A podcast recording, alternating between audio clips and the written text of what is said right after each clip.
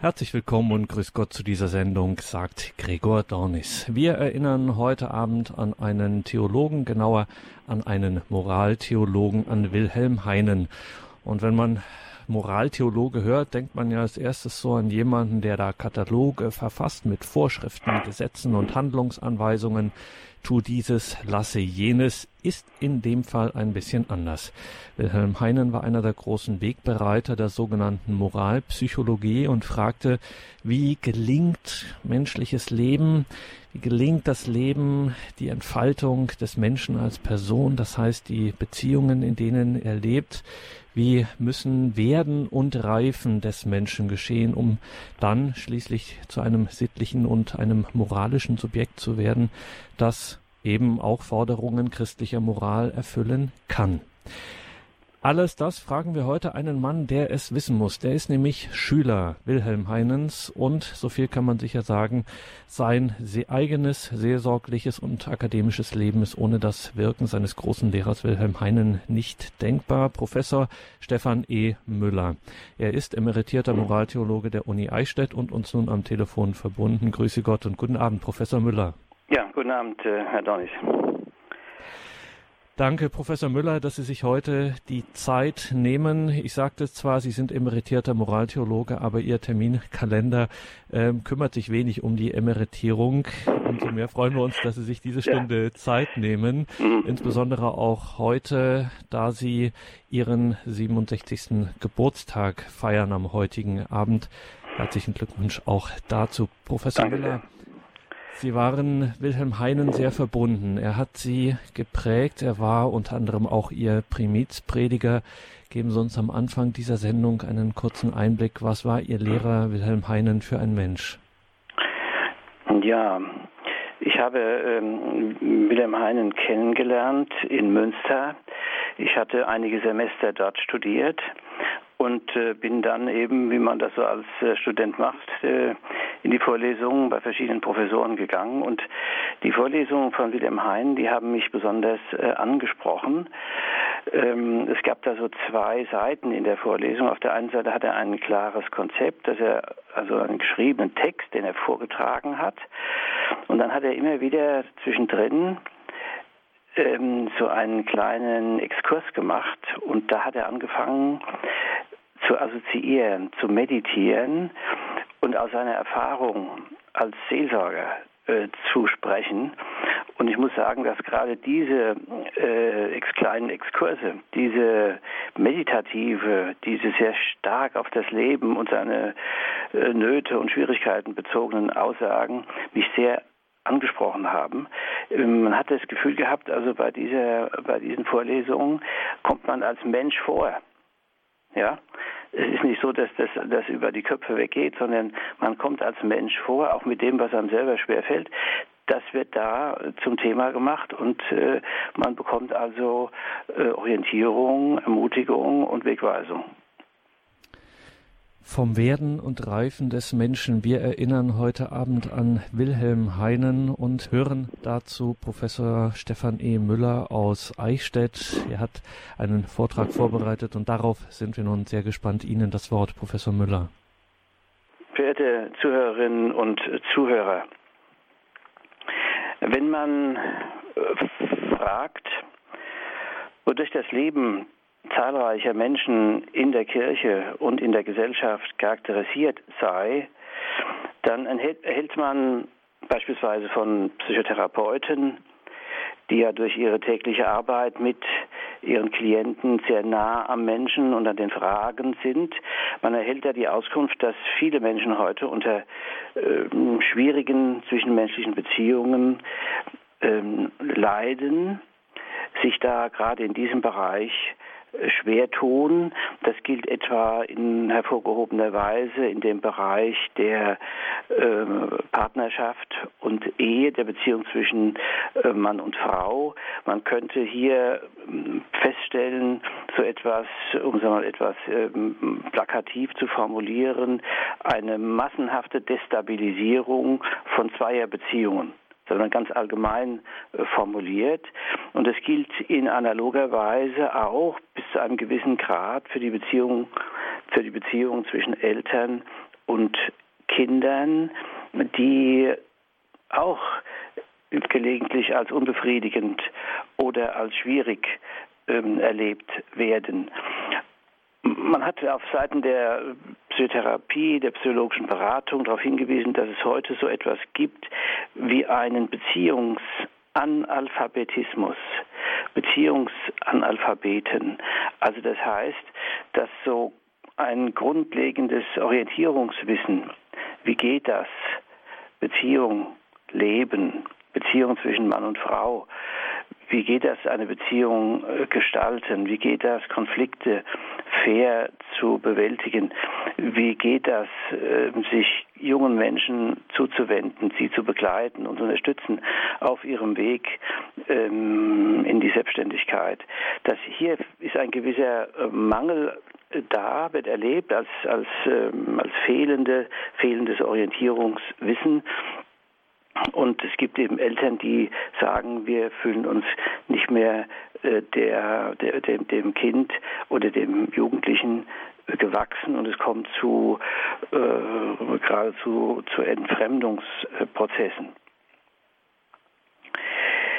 Seit der Wiederentdeckung des Unbewussten durch Sigmund Freud bemühen sich verschiedene Richtungen der Tiefenpsychologie und Psychotherapie um Verständnis und Heilung des Menschen, der in der Beziehung zu sich und zu anderen sich als beeinträchtigt oder sogar gehemmt erfährt. Von Seiten der Kirche haben wir hier zunächst einmal ein distanziertes Verhältnis zu diesem Aufbruch neuer Wissenschaft am Anfang des 20. Jahrhunderts. Man hat hier befürchtet, dass diese neuen Erkenntnisse für den Glauben und damit auch für die Kirche eine Gefahr darstellen. Ähm, es gab aber schon früh äh, einzelne Theologen, die erkannt haben, wenn man diese Einsichten mm, oder wichtige, relevante Einsichten der äh, Tiefenpsychologie und Psychotherapie äh, bedenkt, ähm, äh, durch, äh, durcharbeitet und sich die Frage stellt, ob nicht dadurch ein Gewinn auch für die theologische Arbeit zu erringen sei. Es gab also schon äh, früh vereinzelt Theologen, die sich da um diese Erkenntnisse, um die Seele des Menschen äh, gekümmert haben, vor allen Dingen im Bereich der Moraltheologie und der äh, Pastoraltheologie. Ähm, und erst beim äh, Konzil ist es dann zu einer Öffnung gekommen ähm, zu einer Öffnung, die ähm, in der Pastoralkonstitution etwa zum Ausdruck kommt, wo es heißt, dass heute, um dem Menschen in angemessener Weise zu begegnen, ihn zu verstehen und ihm zu begleiten, ihm zur Seite zu stehen, es einer gründlichen Kenntnis des Menschen bedarf und dazu müsse man auch ähm, gesicherte und äh, gültige Erkenntnisse der Soziologie und der Psychologie ähm, heranziehen. Einer der ersten Theologen, der nach dem Zweiten Weltkrieg bereits die Erkenntnisse der tiefen Psychologie und Psychotherapie in seiner wissenschaftlichen Forschung und Lehre berücksichtigte, war der Moraltheologe Wilhelm Heinen, der am 12. September 1986 äh, verstorben ist. Sein Wirken in seelsorglicher Beratung und Wissenschaft war in ungewöhnlicher Weise auf den leidenden Menschen ausgerichtet, um ihn in seinem Selbstzerwürfnis, in der zwischenmenschlichen Entfremdung und Gottes Ferne zu verstehen und mit ihm den Weg zur Versöhnung mit sich, mit dem Du und Wir und mit Gott zu gehen. Wilhelm Heinen wurde geboren am 26. Februar 1909 in Westhofen in Westfalen und wurde in Paderborn 1934, also kurz nach der sogenannten Machtergreifung, zum Priester geweiht. Da damals in der Diözese Paderborn ausreichend viele Priester zur Verfügung gestanden haben, wurden manche Priester ihr, an, äh, zu ihren ersten Stellen in Diözesen geschickt, wo Priestermangel war. Und das galt eben auch für ähm, Wilhelm Heinen. Er hatte seine erste Stelle als Kaplan an der Hof- und Propsteikirche in Dresden. Nach gut vier Jahren Kaplanszeit wurde er zum Pfarrvikar. Als damals eben der Krieg äh, begann, wurde er zum Pfarrvikar in Klotsche. Das ist ein Vorort von Dresden. Und dort hat er von 1938 bis 1945 diese Gemeinde betreut. Er war also etwa fast äh, zwölf Jahre ähm, in der Seelsorge tätig und das war für seinen Reifungsprozess als Mensch und als Priester für seine spätere wissenschaftliche Tätigkeit äh, grundlegend. Als besonders prägend erwiesen sich in dieser Zeit die Erfahrungen mit dem Bußsakrament. Beichte hören, dem Menschen begegnen, ihn eben auch gerade in der Erfahrung der Schuld nicht allein zu lassen, sondern ihm die frohe Botschaft von der barmherzigen Liebe Gottes im Sakrament zu schenken, das war ein Hauptakzent seiner Seelsorge.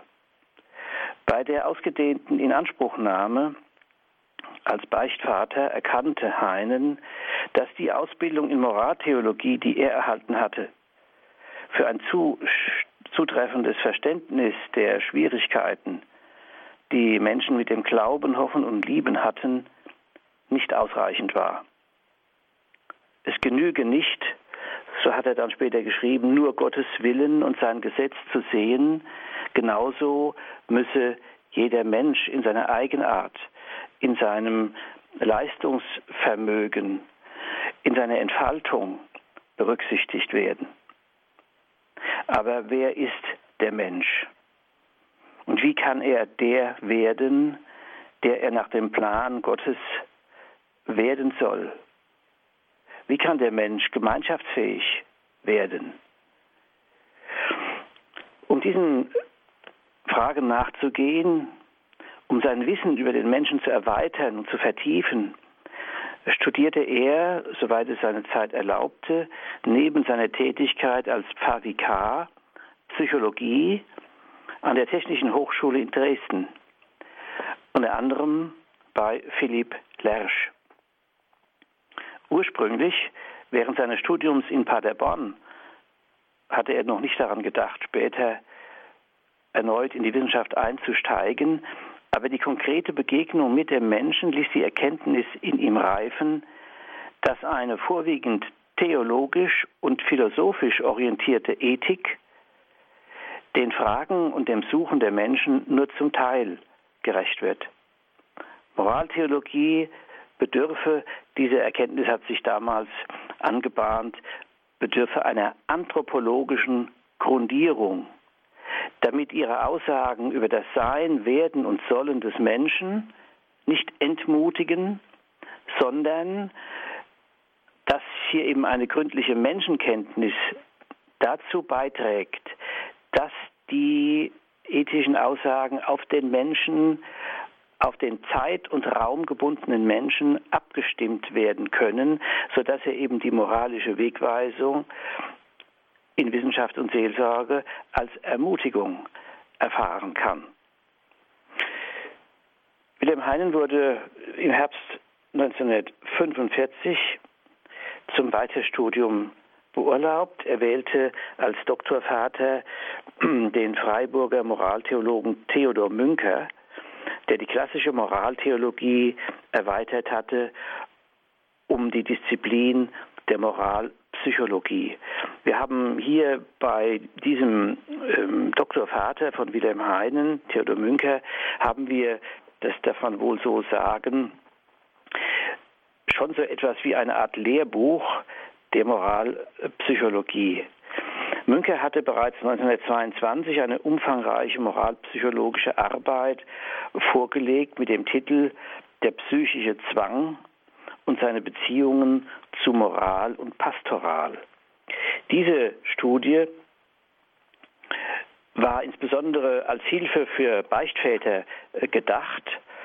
Und zwar um Hilfen zu geben im Umgang mit dem Phänomen, das damals im Beistuhl nicht selten aufgetreten oder zur Sprache gekommen ist, nämlich das Phänomen der Skrupulosität. Hier handelt es sich um das ängstliche Gewissen und die hohen Schuldgefühle aufgrund der Unsicherheit habe ich jetzt wieder etwas falsch gemacht und so weiter. Das war damals sehr ähm, ausgeprägt. Es wäre ein, eigenes, ähm, ein eigener Punkt, dem nachzugehen, warum das damals ähm, so war. Die Erforschung des menschlichen Seelenlebens sollte für Moral und Pastoral fruchtbar gemacht werden. Das war bei Münker schon in diesem ersten Werk gegeben. Und sein Hauptwerk, das den Titel trägt, die psychologischen Grundlagen der katholischen Sittenlehre, hier hat er äh, in einer sehr gründlichen Arbeit nach den damaligen zugänglichen Erkenntnissen ähm, eine äh, Lehre vom Wesen und der Entfaltung des Gewissens vorgelegt. Dieses Buch, das ähm, den damaligen relevanten Erkenntnisstand für die Moraltheologie relevanten Erkenntnisstand seiner Zeit eben zusammengefasst ähm, und versucht hat, ausgewertet hat für diese Fragestellung, was ist das Gewissen, wie entfaltet sich das Gewissen. Und damit wollte äh, Theodor Münker eine Antwort geben auf die Frage nach den seelischen Voraussetzungen des sittlichen Lebens und sich Entfaltens. Diese Sichtweise hat Wilhelm Heinen äh, angeregt, ähm, auch in dieser Richtung selber weiter zu forschen. Zunächst ähm, hat er sich einem Thema der Geschichte der Moraltheologie zugewandt, das aber schon den späteren Forschungsschwerpunkt erkennen ließ. Die Dissertation hat den Titel Die Anthropologie in der Sittenlehre Ferdinand Wankers. Dieser Theologe aus der Zeit der Aufklärung kannte, wie Heinen bemerkt, im Unterschied zu der von echtem Menschenverständnis weit entfernten autonomen Moral Immanuel Kants die christliche Sittenlehre nur in Verbindung mit der anthropologischen Betrachtungsweise. Ich zitiere, Wanker begnügt sich nicht mit seiner Darstellung des sittlichen Sollens. Zu der klaren Herausstellung des sittlichen Zielbildes werden auch die Mittel und Wege zur Entfaltung der Menschenwürde eingehend behandelt. Die Folgerungen aus seinen moraltheologischen und moralpsychologischen Studien für Moralwissenschaft und Seelsorge fasste er in einem Aufsatz zusammen, der in einem 1948 mit Josef Höffner herausgegebenen Sammelband zum 60. Geburtstag von Theodor Münker erschien. Und dieser Sammelband als Festgabe für Theodor Münker hatte den Titel Menschenkunde im Dienst der Seelsorge und Erziehung 1948. Das ist ein schöner Titel, ähm, der äh, zeigt, warum Menschenkunde äh, es wert ist, studiert zu werden. Menschenkunde heißt ja immer psychologisch informierte Anthropologie. Hier ähm, betont Wilhelm Heinen das Erfordernis einer gründlichen, nicht nur theologischen, sondern ebenso auch psychologisch-anthropologischen Ausbildung der Seelsorger, damit die Menschen sich nicht enttäuscht abwenden mit der Frage, warum kennen manche Priester sich und uns so wenig? So formuliert Heinen hier wörtlich. Warum kennen manche Priester sich und uns so wenig? Die Moraltheologie bedarf, noch einmal Zitat, eines dauernden Kontaktes mit dem Menschen. Sie muss ebenso Gott nahe wie dem Menschen verbunden sein. Das ist eine sehr schöne Formulierung, die könnte man als eine Art ähm, Motto über dieses, ähm, über das Werk von Wilhelm Heinen schreiben. Ebenso Gott nahe wie dem Menschen verbunden. Das ist sehr schön äh, formuliert und es zeigt, dass nach dieser Auffassung hier die Moraltheologie zwei Brennpunkte hat. Nicht nur einen Brennpunkt, nicht nur einen Mittelpunkt, sondern zwei Brennpunkte wie eine Ellipse, nämlich einmal die Frage nach Gott und zweitens die Frage nach dem Menschen. Und wenn man hier jetzt einen kleinen Blick auf die Gnadenlehre wirft, dann kann man sagen, dass Gott in seinem Heilswirken den ersten Schritt zur Rettung des Menschen allein ohne den Menschen tut, den zweiten Schritt aber und jeden weiteren nur zusammen mit ihm tun will. Und daher muss die Seelsorge, so wie dem Heinen, für den Menschen alles aufbieten, um ihn für das Wirken der Gnade Gottes zu bereiten. Und bei dieser Wegbereitung ist Menschenkenntnis unentbehrlich.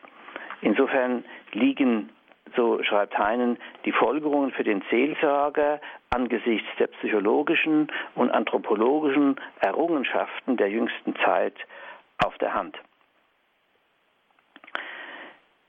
Nach seiner Promotion im Dezember 1947 übernahm Wilhelm Heine die Aufgabe eines Referenten für Dorf Caritas an der Zentrale des Deutschen Caritasverbandes in Freiburg.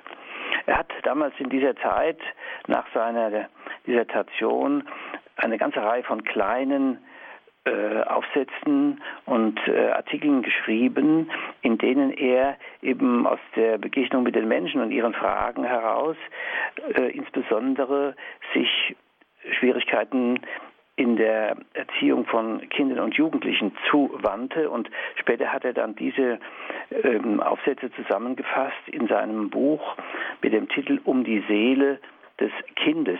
Wenn man da hineinschaut, dann ähm, sind hier schon die Themen genannt, die er dann später ausführlicher ähm, bedacht und äh, erforscht hat.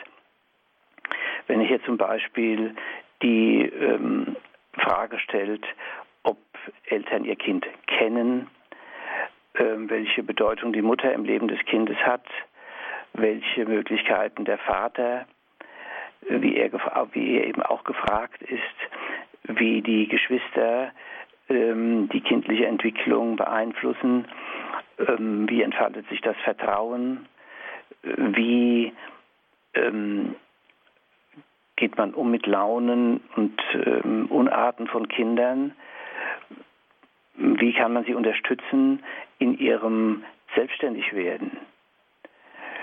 Die Frage nach der Sexualität in der Entfaltung des Kindes wird behandelt die Frage nach Minderwertigkeitsgefühlen, die Frage nach dem Gewissen und so weiter. Man sieht, das sind hier Fragen, die heute eine Bedeutung haben. Hier hat ähm, hier ist eben diese ähm, starke Ausrichtung auf die Fragen des Menschen äh, deutlich ähm, sichtbar. Ab Oktober 1950 dozierte Wilhelm Heinen Moraltheologie und Caritaswissenschaften an der Theologisch-Philosophischen Hochschule in Fulda.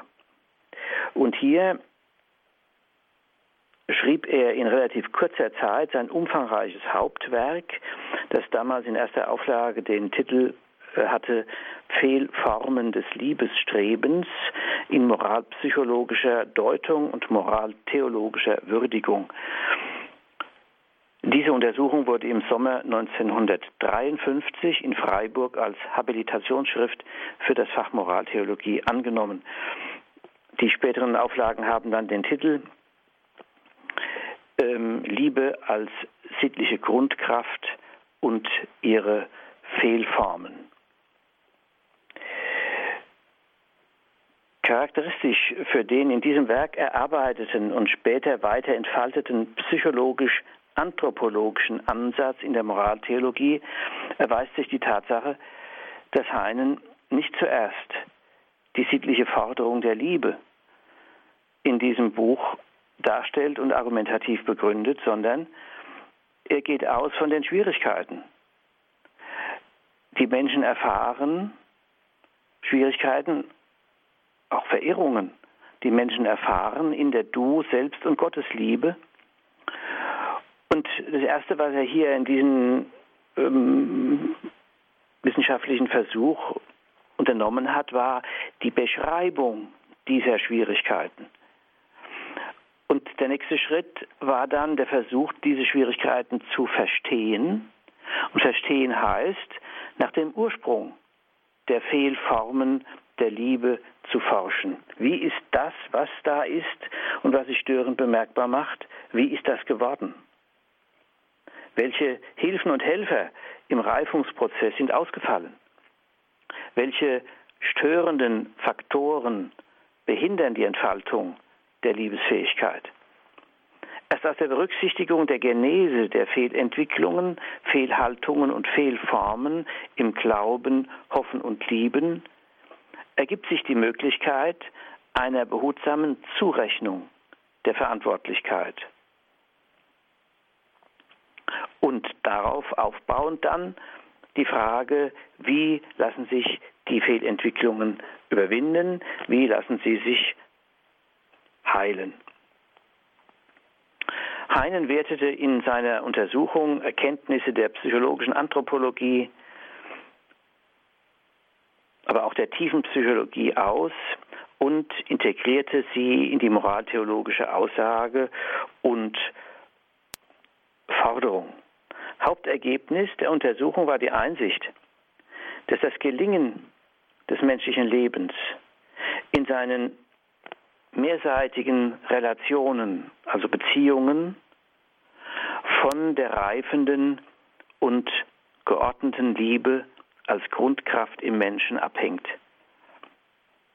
Er schreibt, geordnete Liebe hat nicht nur heilende Bedeutung, sondern ist Voraussetzung für ein gesundes menschliches Leben.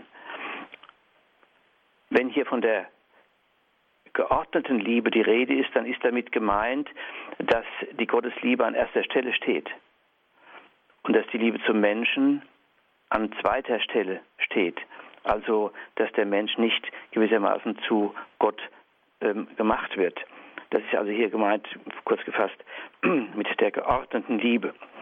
Und die reifende Liebe, die Entfaltung der Liebe, das heißt, die Entfaltung von der ich-bezogenen Liebe über die Liebe auf Gegenseitigkeit bis hin zur schenkenden Liebe, diese Entfaltung hat zur Voraussetzung, dass der Mensch von Anbeginn seines Lebens die erforderlichen Helfer und Hilfen zur Förderung seiner Liebesfähigkeit erfährt.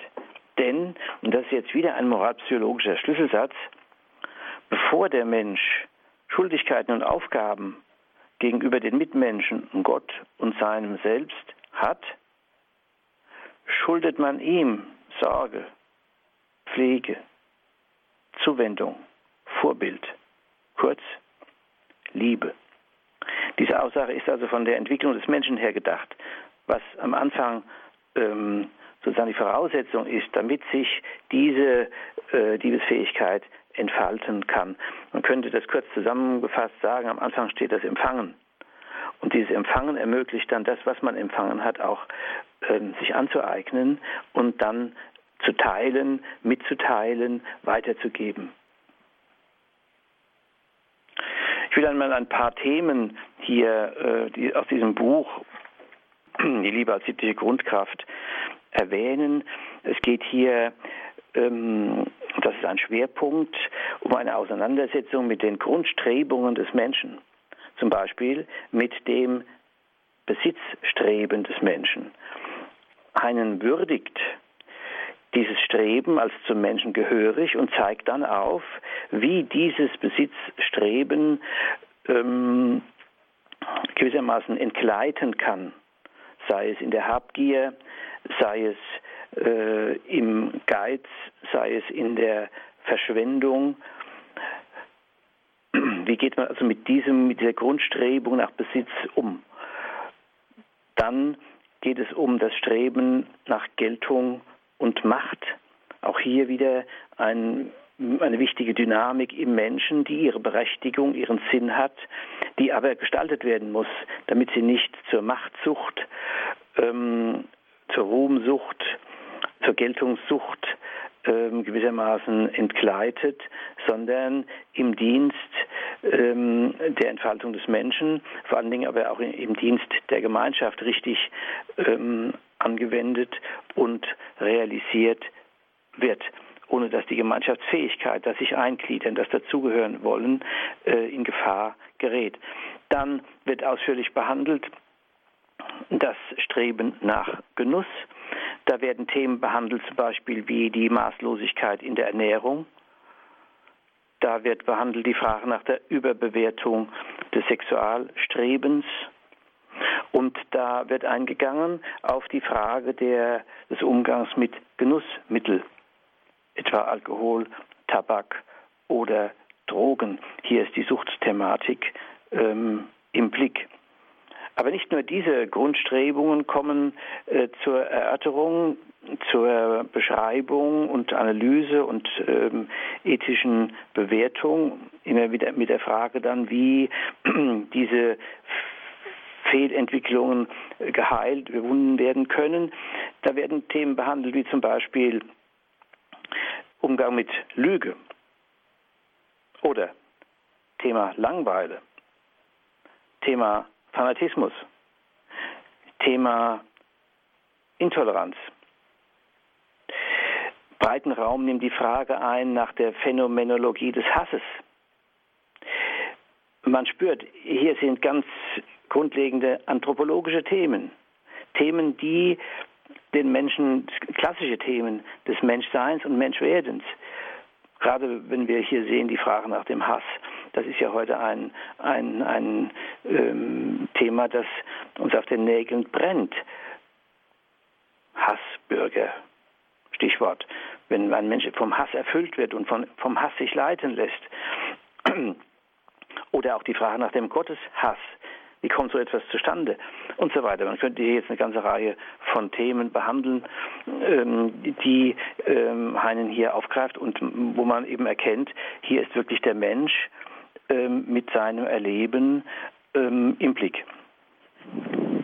Im Sommer 1956 folgte Wilhelm Heinen einem Ruf nach Münster auf den Lehrstuhl für Moraltheologie.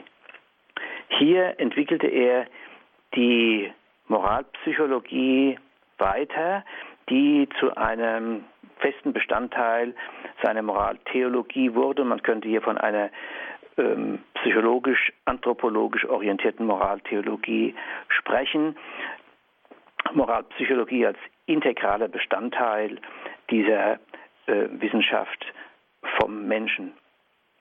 Inspiriert wurde diese Neuorientierung durch seine ungewöhnlich ausgedehnte psychologische Beratungsarbeit. Das ist auch eine Besonderheit, die übrigens ähm, zunehmend für ihn eine zentrale Bedeutung gewonnen hat. Nicht nur Studierende sind zu ihm hingegangen zur Beratung, die dann teilweise ähm, sich über ein ganzes Jahr hinweg ähm, erstreckte mit regelmäßigen äh, Beratungsstunden ähm, und ähm, Menschen, die mit ihrer Ehe äh, äh, Schwierigkeiten erlebt haben, Menschen verschiedenen Alters, die ihn aufgesucht haben als Seelsorger, als Berater. Und diese Beratungsarbeit war neben Lehre und Forschung ein gleichrangiger Schwerpunkt seines Wirkens.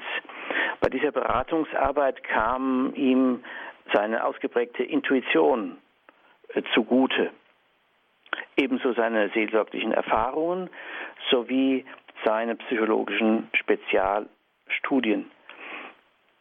Eine wichtige Begegnung fällt in diese Zeit, die auch seinen eigenen, die, seine eigene äh, Entfaltung und auch die Weiterentwicklung seiner wissenschaftlichen Konzeption beeinflusst hat.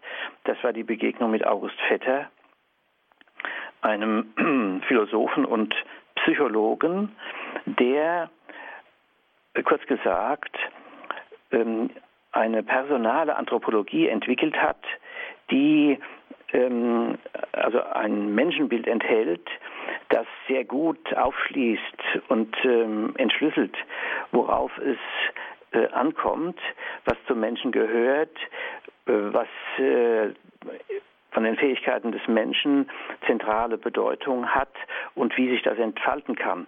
Und der, äh, der rege Kontakt zwischen äh, Vetter und Heinen war für beide eine ähm, Bereicherung. Man könnte sagen, der ähm, Philosoph und Psychologe August Vetter hat den Versuch unternommen, aus der Fuge der Geistesgeschichte das Gefüge der Persönlichkeit ähm, zu ähm, erarbeiten. Und in, dieser, in diesem Menschenbild äh, spielt eine zentrale Rolle die Mitte des Menschen. Und die Mitte ist hier in diesem Menschenbild das, was biblisch das Herz heißt, die Kardia. Und die Mitte hat namentlich äh, als ähm, äh, zentrale Befähigung das Gemüt und das Gewissen. Das sind zwei Grundfähigkeiten, die zum Menschen ähm, gehören, die angelegt sind, die aber, um sich entfalten zu können, bestimmte Hilfen brauchen. Das Gemüt entwickelt sich in der Bindung an die Mutter und den Vater. Ähm, das Gewissen ähm, kann sich entfalten, wenn sichere Bindungen vorhanden sind, die dann gewissermaßen zur Brücke werden, über die auch dann ethische Überzeugungen, ethische Gewissheiten vermittelt werden, die das Gewissen bilden. Gewissen hat nicht äh, mit Wissen in erster Linie zu tun, sondern mit Gewissheiten, mit Grundüberzeugungen, die dann für das Erkennen und Handeln des Menschen von Bedeutung sind. Also diese Begegnung äh, von Vetter und Heinen war hier eine wichtige ähm, ähm, Erfahrung und hat die Konzeptionen beider Wissenschaftler ähm, bereichert. Wenn man ein, sich ein Bild machen möchte über die Art und Weise, wie Wilhelm Heinen beraten hat, dann kann man zu Artikeln greifen. Zum Beispiel ein Artikel hat den Titel Rigorismus in der Pastoral. Ähm, oder ein anderer Titel Klugheit in der seelsorglichen Beratung. Hier ist äh, deutlich, der Stil der Begegnung mit dem Menschen, Klugheit in der seelsorglichen Beratung ähm, sieht den Menschen, wie er ist, wie er sich erfährt, versucht ihn zu verstehen und ist ausgerichtet auf Ermutigung. Und das, was er vom Berater verlangt in diesen beiden kleinen Artikeln, äh, das ist das allmähliche persönliche Reifen des Beraters in der Liebe. Und diese Liebe, die dieses Reifen meint, dass eben hier die Tugend an der Liebe Gottes orientiert ist und sich dadurch läutern lässt. Also Liebe hat immer auch zu tun mit einem Reifungsprozess, auch mit einem Läuterungsprozess, ähm, der ähm, wesentlich dazu gehört. In der Lehre und Beratung wandte sich Heinen zunehmend der Region des personalen Lebens zu, die die Tiefenpsychologie das Unbewusste nennt, um sowohl in der moraltheologischen Aussage als auch im helfenden Gespräch die Wirklichkeit des gesamten Menschen, nicht nur seines bewussten Denkens und Wollens zu berücksichtigen. Seine Diagnose in Bezug auf die Grundschwierigkeiten des Menschen heute beschrieb er so, die Mehrzahl der Menschen leben in einer Kultur des Bewusstseins einerseits und einer Kultur der Triebdynamik andererseits. Kultur des Bewusstseins heißt, hier ist im Blick die rasante Technisierung des Arbeitslebens, die den Sachverstand des Menschen beanspruchen und seinen Zweckwillen. Und auf der anderen Seite Kultur der Triebdynamik, damit ist im Blick die durch die Konsumwerbung angestachelten Grundstrebungen des Menschen nach Haben, Erwerb und Besitz, Prestige, Geltung, Macht und Genuss. Diese Grundstrebungen werden durch die Werbung angestachelt. Also hier diese Zweiheit, Kultur des Bewusstseins und Kultur der Triebdynamik, die Mitte des Menschen, um also raumsymbolisch zu sprechen, die Mitte zwischen dem ähm, raumsymbolisch oberen Bereich der Persönlichkeit und dem raumsymbolisch unteren Bereich der Persönlichkeit, die Mitte des Menschen verkümmert in dieser Einseitigkeit. Und diese Mitte des Menschen, die wesentlich auch emotional bestimmt ist, die Sucht nach Sinn und die Sucht nach Begegnungen. Und damit hat äh, Wilhelm Hein damals ähm, eben einen, einen Grundaspekt ähm, hervorgehoben, wie findet der Mensch Sinn, wie findet der Mensch zu Begegnungen. Die, ähm, die Beziehungsseite, die zum Menschen wesentlich dazugehört, berücksichtigt. Der Mensch ist Zeit seines Lebens auf der Suche nach Begegnung und Beziehung. Und hier liegt ein Notstand für nicht wenige Menschen, die unter einer, sagen wir, wie das mal äh, Michael Lukas Müller formuliert hat, wir leben in einem in einer im Zeitalter der kontaktreichen Beziehungslosigkeit. Das ist ein sehr schönes Wort. Ähm, kontaktreich, aber beziehungslos. Ähm, das heißt also eine Fülle von oberflächlichen ähm, Kontakten, ohne dass tiefergehende Beziehungen sich entfalten können. Hier ist also das Thema der, ähm, der Einsamkeit des Menschen beim Namen genannt. Jedenfalls diese Einseitigkeit in der aktuellen Zivilisation, so wie Hein es damals gesehen hat, man könnte das ohne weiteres äh, aktualisieren, eben diese Bewusstseinskultur und diese äh, Kultur der Triebdynamik, die erschwert das Erlernen und die Entfaltung des sich Begegnens von Mensch zu Mensch und die, die, den Aufbau äh, und die Pflege von Beziehungen zwischen Menschen. Gewissen und Glaube, deren Wurzelgrund und Mutterboden im Emotionalbereich der Person liegen, werden durch diese erstellte technische Welt aus dem Bewusstsein verdrängt oder sinken ins Unbewusste ab. Und nun hat ein, eine Sichtweise entwickelt, er sagt, es gibt zu dieser Vereinseitigung der Entwicklung eine heilende Gegenbewegung, die nennt er den Aufbruch des Unbewussten, der Mensch und Gesellschaft zur Umkehr auffordert. Was heißt das? Aufbruch des Unbewussten. Die Phänomene des aufbrechenden Unbewussten lassen sich etwa so charakterisieren, dass unbewusste Strebungen, Bedürfnisse, Gefühle, Fantasien, Gedanken unkontrolliert und unbeabsichtigt sich Ausdruck verschaffen, auffallend und störend wirksam werden. Ein alltäglicher Bereich der Äußerung des Unbewussten ist etwa das sich versprechen, das sich verlesen, das sich verschreiben. Welche Dynamik aus dieser Region der Person aufbrechen kann, zeigen zum Beispiel aus langer Enttäuschung angewachsene und angestaute Aggressionen oder auch unkontrolliertes Sexualstreben. Die vom Unbewussten gesteuerten, symbolgesättigten Verhaltensweisen lassen sich wenn man nach ihrem Ursprung, nach der immanenten Zielgerichtetheit fragt, als indirekte Fragen verstehen, also in dem schwierigen Verhalten, das da auf einmal aufbricht, ist verborgen eine indirekte Frage. Nicht eine direkt gestellte Frage, eine formulierte, mit Worten formulierte Frage, sondern eine indirekte Frage. Im Verhalten selber steckt eine Frage, die auf gesehen werden und gehört werden äh, ausgerichtet ist weil eben hier in der eigenen äh, personalsozialen Entfaltung Schwierigkeiten auftauchen, Blockaden äh, schmerzlich erlebt werden, die dazu führen, dass man äh, nach Hilfe sucht, die Not nicht werden zu können, der man werden könnte und sollte.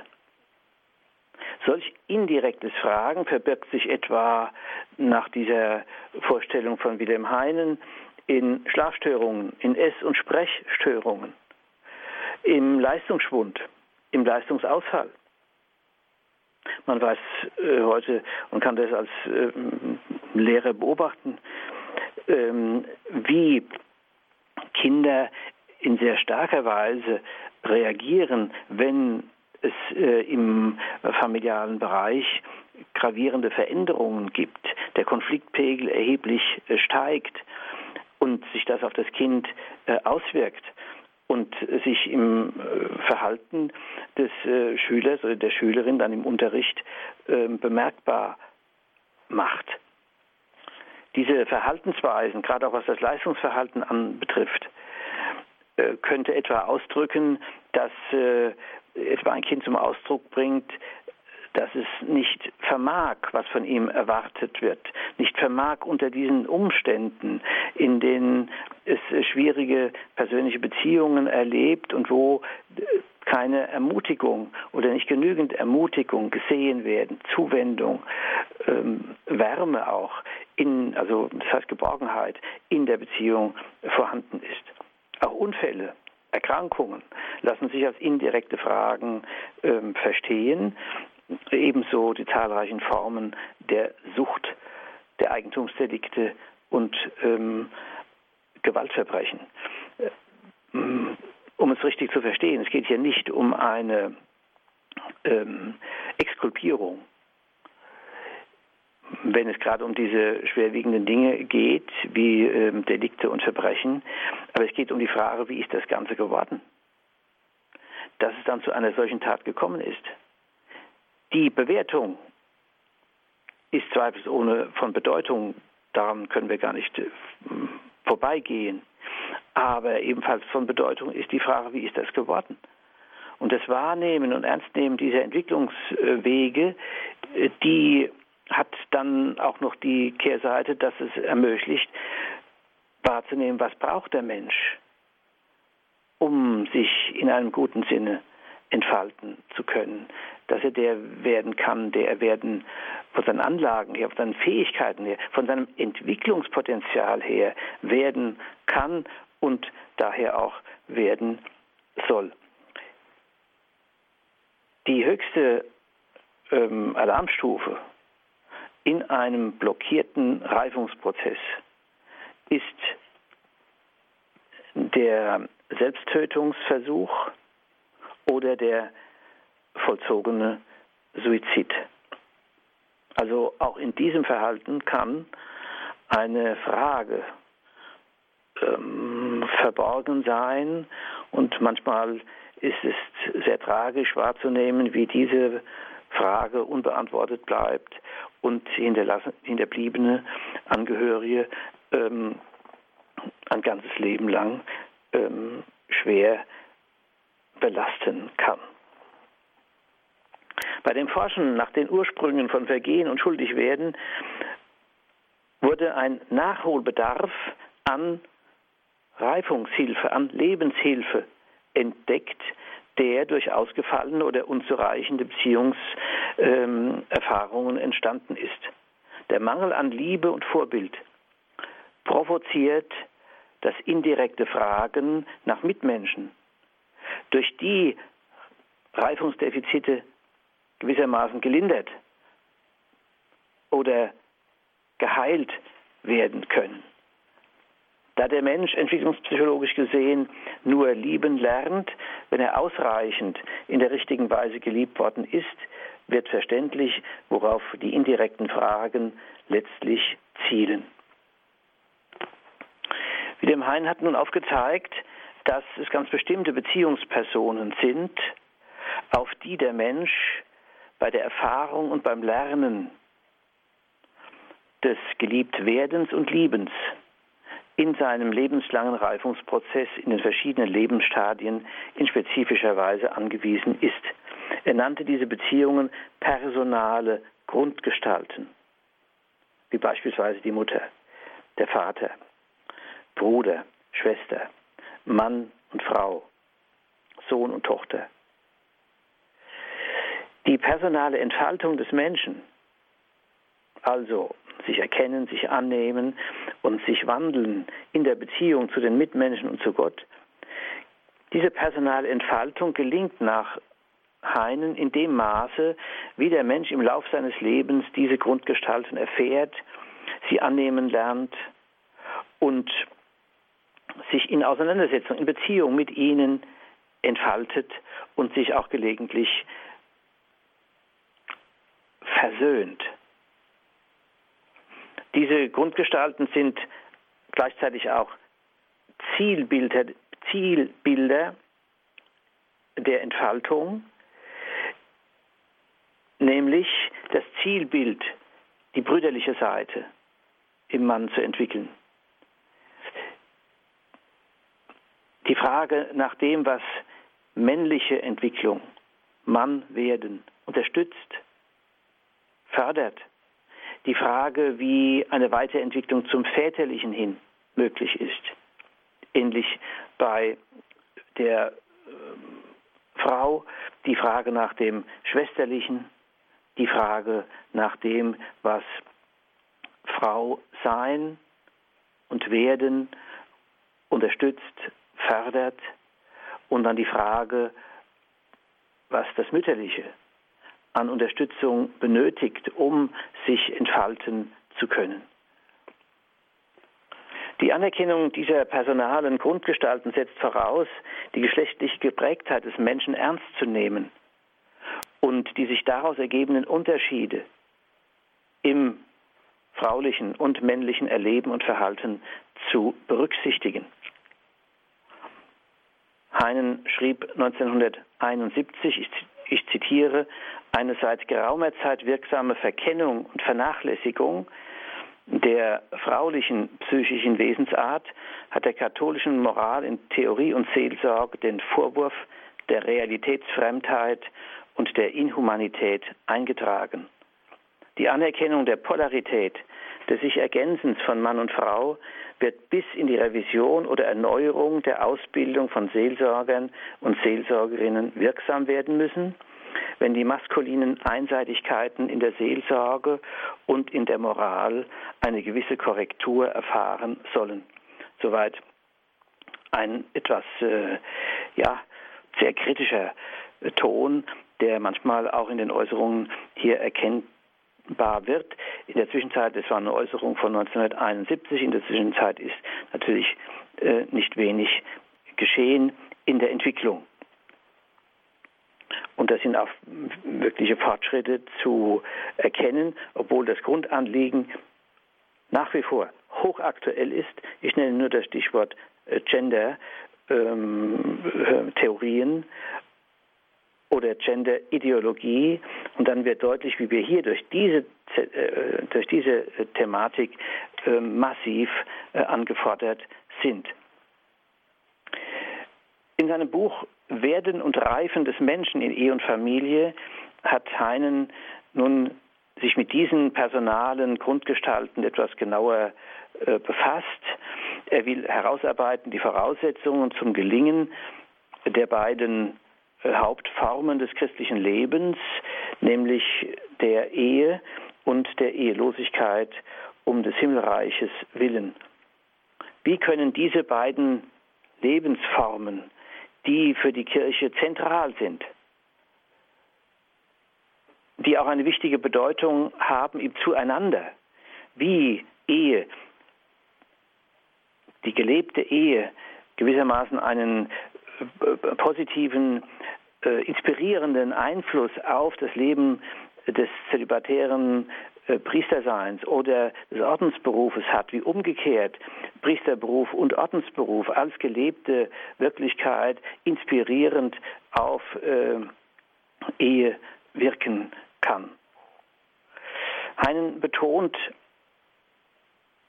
in der Auseinandersetzung mit diesen personalen Grundgestalten die Bedeutung der Gefühlsbildung und der Gemütspflege, des Vertrauens, des Selbstwertgefühls, des Mitgefühls. Und er sagt, dass gerade davon die Erneuerung und Belebung des religiösen und sittlichen Lebens abhängt, weil Gewissen und Glaube von diesem emotionalen Bereich getragen und durchwirkt werden. Und die Bildung dieses Zentralbereiches der Emotionalität, es bedarf einer Gefühlsbildung, einer Gemütsbildung. Diese Bildung ist wesentlich abhängig von der Art der zwischenmenschlichen Kontakte und der Bindungen, die hier entstehen, die freilich dann, sofern es sich um die Eltern handelt, auch dann der Entbindung bedürfen. Auch wieder ein wichtiger Prozess, Bindung und Entbindung, um dann frei zu werden für die selbstgewählte Bindung, äh, sei es etwa für den Weg der Ehe oder sei es für den Weg des Priesterberufs.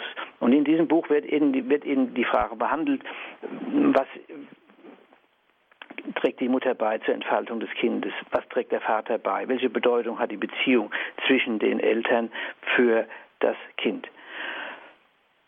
Die Antworten, die Heinen auf diese Fragen gibt, wollen Wegweisungen sein in Bezug auf das Wie des christlichen Lebens. Es wird also nicht hier, werden hier nicht nur Forderungen aufgestellt, sondern es wird die Frage gestellt, wie diese Forderungen zu verwirklichen sind. Diese Bücher, äh, auch gerade das letztgenannte, äh, hat sicherlich ähm, Inhalte, die wir heute nicht einfach übernehmen können. Sie bedürfen ähm, einer neuen Reflexion.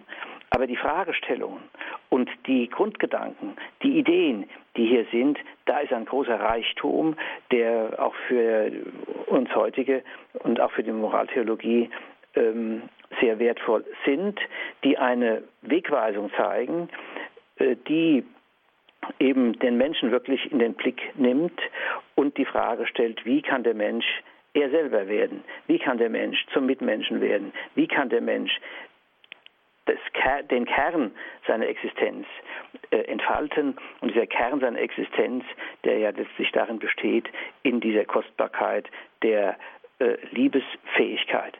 Man könnte von daher sagen, dass die ähm, Theologie von Wilhelm Heinen eine Theologia Cordis gewesen ist. Theologia Cordis übersetzt also eine Theologie des Herzens, ähm, die letztlich ihren, äh, ihre theologische Begründung im Geheimnis der Inkarnation hat.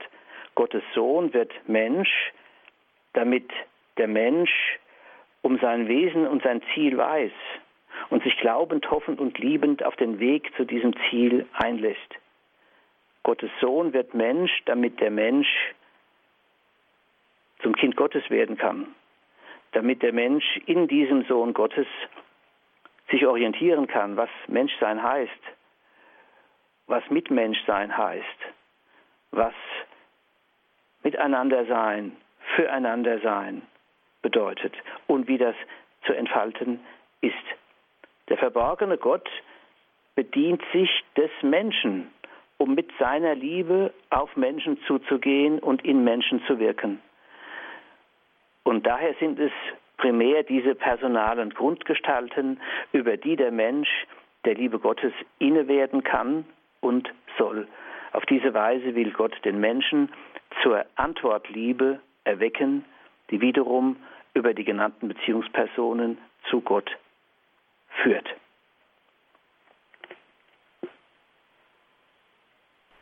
Das war die Credo-Sendung bei Radio Horeb und Radio Maria. Heute Abend hörten wir Professor Stefan E. Müller. Er erinnerte in diesem Vortrag an Wilhelm Heinen und seine Theologia Cordis, wie wir es am Ende gehört haben, seine Theologie des Herzens. Davon gibt es natürlich eine CD, einen klassischen Audiomitschnitt beim Radio Horeb CD-Dienst und morgen im Laufe des Tages können Sie auch auf horeb.org schauen in das berühmte Podcast- und Download-Angebot. Dort gibt es dann diese Sendung auch online abzurufen. Da können Sie das alles noch einmal in Ruhe nachhören. horeb.org Hier folgt jetzt um 21.40 Uhr das Nachtgebet der Kirche, die komplett. Mein Name ist Gregor Dornis. Danke Ihnen allen fürs Dabeisein. Danke vor allem Ihnen, Professor Müller, für diesen Einblick, diesen durchaus bewegenden Einblick in die Theologie, in Ihr Fach. Sie sind nicht nur Moraltheologe, in Anführungszeichen nur, sondern Sie sind natürlich auch ein geweihter Priester und so lassen wir Sie hier in dieser Sendung nicht gehen, ohne Sie nicht um Ihren Segen gebeten zu haben. Ja, gern. Wir haben ja viel von Beziehungen gehört und jetzt ähm, wollen wir diese, unsere Beziehungen, jeder hat da so seine Erfahrungen und trägt auch sein, äh, sein, sein Päckchen mit sich herum. Diese Beziehungen gerade mit jetzt in den Segen hineinnehmen. Herr Jesus Christus, du bist als Mensch den Weg gegangen, den Weg der Familie, den Weg der Beziehungen. Du hast gewirkt, du hast geheilt, du hast aufgebaut und hast Wege der Versöhnung und des Neubeginns gezeigt. Wir bitten dich um deinen Segen, wir bitten dich um deinen Heiligen Geist, dass er in uns wirkt und uns führt. So segne und behüte euch der allmächtige Gott, der Vater, der Sohn und der Heilige Geist. Amen.